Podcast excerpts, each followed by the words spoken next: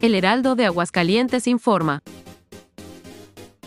El presidente Andrés Manuel López Obrador acusó que tras la llegada de la ministra Norma Piña a la presidencia de la Suprema Corte de Justicia de la Nación, se desató una ola de decisiones de los jueces a favor de presuntos delincuentes.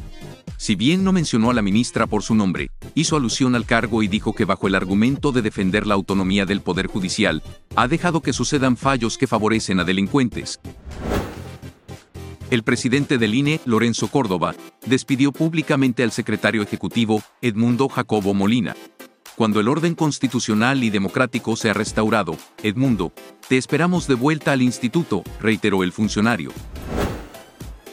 Si los militares son responsables de la ejecución de cinco jóvenes, registrada el domingo pasado en Nuevo Laredo, Tamaulipas, deben ser castigados, señaló el presidente López Obrador. El mandatario señaló que a propuesta del secretario de la Defensa, se pidió la intervención de la Comisión Nacional de Derechos Humanos para que se investigue.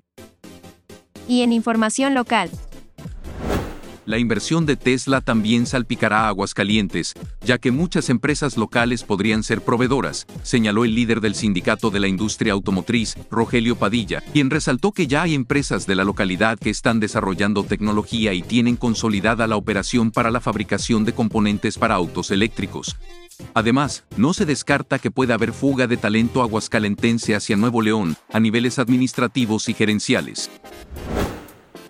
El fiscal Jesús Figueroa informó que se han iniciado procesos de investigación contra exfuncionarios de la administración de Martín Orozco Sandoval. Detalló que se trata de tres casos que se llevan en la Fiscalía Anticorrupción en una etapa inicial, para deslindar posibles irregularidades en el manejo de recursos públicos. Más información en heraldo.mx y en nuestra edición impresa.